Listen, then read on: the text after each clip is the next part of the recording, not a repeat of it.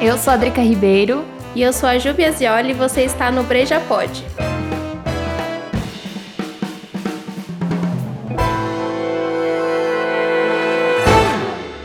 Hoje, no cursinho da Breja, falando sobre água e adjuntos.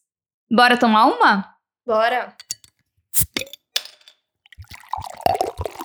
A água é importantíssima para a nossa existência enquanto seres humanos. E para a cerveja também. Aliás, eu tenho amigos que diriam que tanto a água quanto a cerveja são importantíssimas para nós. Hoje falaremos sobre ela e também sobre os adjuntos. E se você tem interesse de saber sobre a aplicação desses ingredientes na cerveja, eu te convido a se juntar à nossa mesa de bar. E a cerveja escolhida hoje é a Vitibir da Hugarden. Hugarden. a água é o ingrediente em maior quantidade na cerveja cerca de 90% da composição.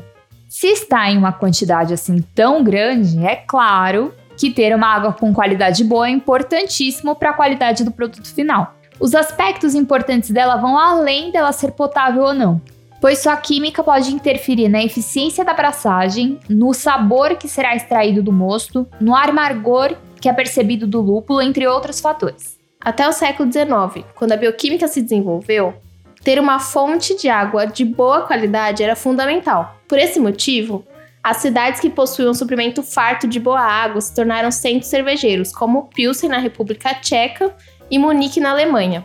E aí se criou esse mito, que é propagado até hoje, que uma cerveja é melhor ou mais saborosa devido ao local em que ela é produzida.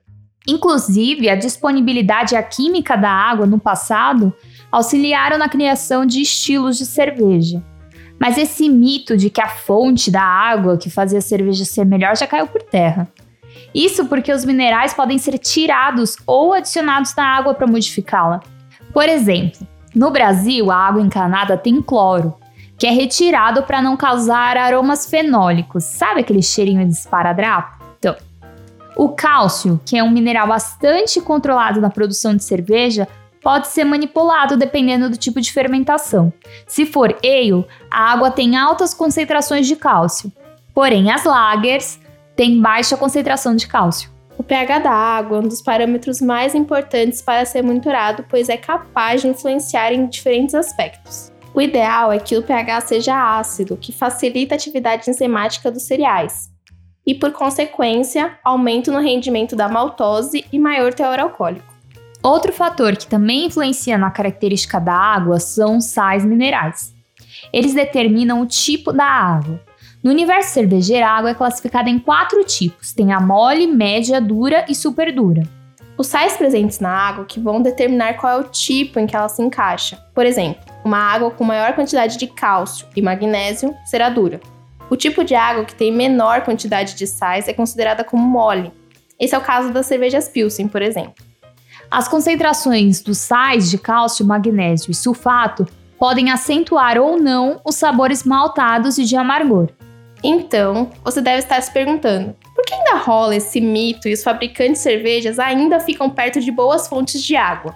Bom, pensa que você é um fabricante de cerveja. Você prefere uma água mais pura e que você precisa de menos tratamento ou uma água que tem que ser muito manipulada para chegar à composição que você precisa? Claro que a água não precisa ser muito manipulada. Além da praticidade, isso também evita os altos custos na produção. E quanto menos custo, mais lucro, né? Por isso que a localização das cervejarias é estratégica, porque assim elas conseguem ser mais competitivas no mercado. Por isso, não se pode dizer que uma cerveja é melhor ou pior por ser produzida ou não em determinado lugar. Você ainda deve estar encucado e pensando, mas eu tomei a mesma cerveja e ela foi produzida ou não no mesmo lugar e estava melhor do que no outro dia. Bom, tem uma explicação plausível. As cervejas, principalmente as artesanais, que não passam por processo de pasteurização, não têm estabilidade microbiológica. Vixe, o que isso significa? Significa que as leveduras continuam atuando na cerveja e pode ter alteração de sabor e aroma. Portanto, quanto mais fresca estiver a cerveja, quanto mais perto da produção você tomar, mais ela vai estar com características desejadas da produção ou do estilo. Além dos ingredientes básicos, o cervejeiro pode acrescentar adjuntos à receita para incrementar ou atender diferentes objetivos.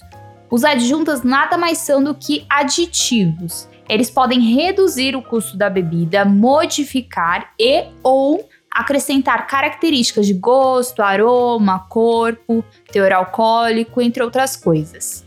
Porém, é importante lembrar que esses adjuntos têm que ser informados ao consumidor sempre. Os cereais que não são maltados, como trigo, aveia ou centeio, podem dar textura, corpo, aroma e sabores, além de ajudar na formação e na retenção da espuma. Já o milho e o arroz, também não maltados, tornam a cerveja mais clara, leve e menos amarga. São mais neutros em relação aos aromas. São usados em grandes cervejarias xaropes de maltose derivados desses cereais, no lugar do cereal, propriamente dito, por motivo de padronização e em relação ao custo. O uso de adjuntos e a quantidade de malte deve respeitar a legislação de cada país. Por exemplo, no Brasil, as cervejas são classificadas conforme a proporção de malte de cevada. Por um malte tem que ser 100% malte de cevada, como fonte de açúcar. Cerveja são aquelas que possuem proporção maior ou igual a 50% de malte de cevada como fonte de açúcar.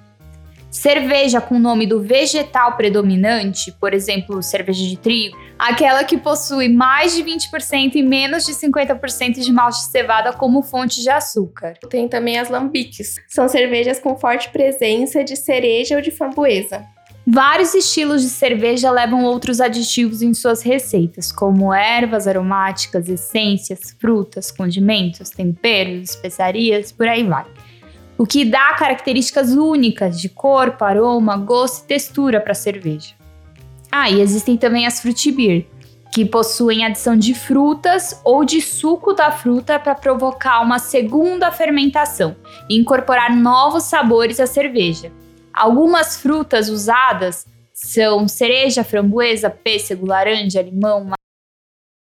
Alguns outros casos são usados, além das frutas, gengibre, cravo, baunilha e até pimenta.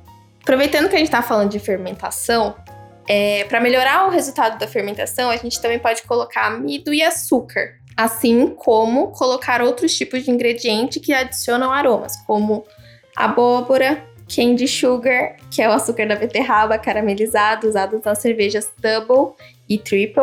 A gente pode usar também açúcar, mel, rapadura, chocolate e xaropes.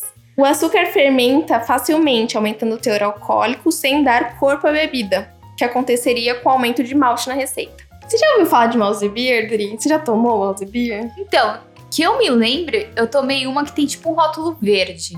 Acho que é essa mesmo. Da Kaiser? Não, da, da Brahma. Brahma. Parece uma coquinha, porque é uma cerveja escura e ela é bem docinha. Porque ela vai corante de caramelo, pra deixar ela escura, ou xarope de açúcar. Ah, esse curso da Preja faz a gente pesquisar e descobrir tanta coisa, né? Eu nem sabia, mas hoje em dia existem bebidas à base de cerveja misturada com refrigerante ou suco. E aí elas são chamadas de Shandy, é assim que fala? Não sei, acho que é Shandy. Gente, é S-H-A-N-D-Y. Aí você pronuncia como você achar melhor, tá? Eu vou chamar de Shandy. Xande. Xande. Vem, neném. E aí, elas têm baixo teor alcoólico, cerca de só 2%. São bem refrescantes, mas assim, nem são consideradas cervejas, né? É, nesse caso elas são chamadas de é, bebida alcoólica mista, que não pode ser chamada de cerveja, né? Bom, também existem cervejas que são armazenadas em barris de madeira, que já tinham sido usados para maturar tanto vinho quanto uísque ou conhaque. Ou também eles podem colocar num barril que não maturou nada. Então, aí eles colocam a cerveja lá para maturar e aí ela aproveita que fica com aquele gosto de madeira do barril. Ou da bebida também, né?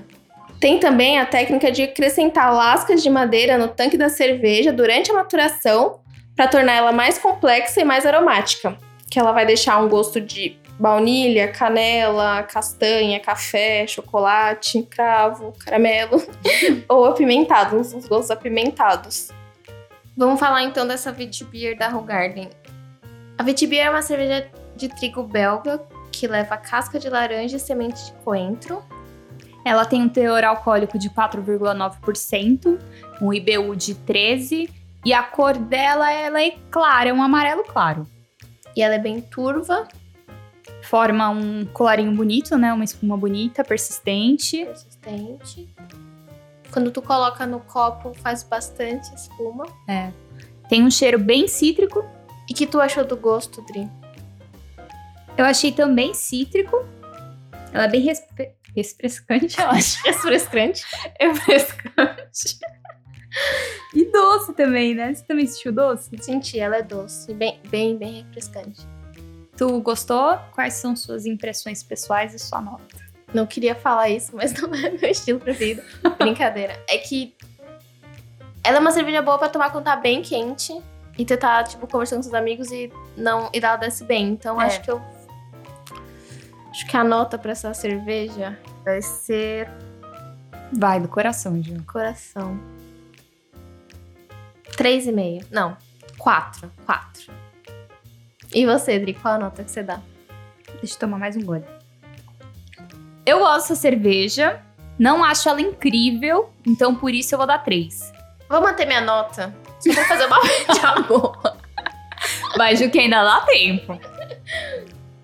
Tá bom, vou, vou alterar minha nota pra 3,5. 3,5. Sempre causando na, na nota. Então a média vai ser de 3,25. Isso. Bom, esse foi o episódio de hoje. Espero que vocês tenham gostado. Até a próxima segunda. Bora Bora pagar a pagar a conta? Bora!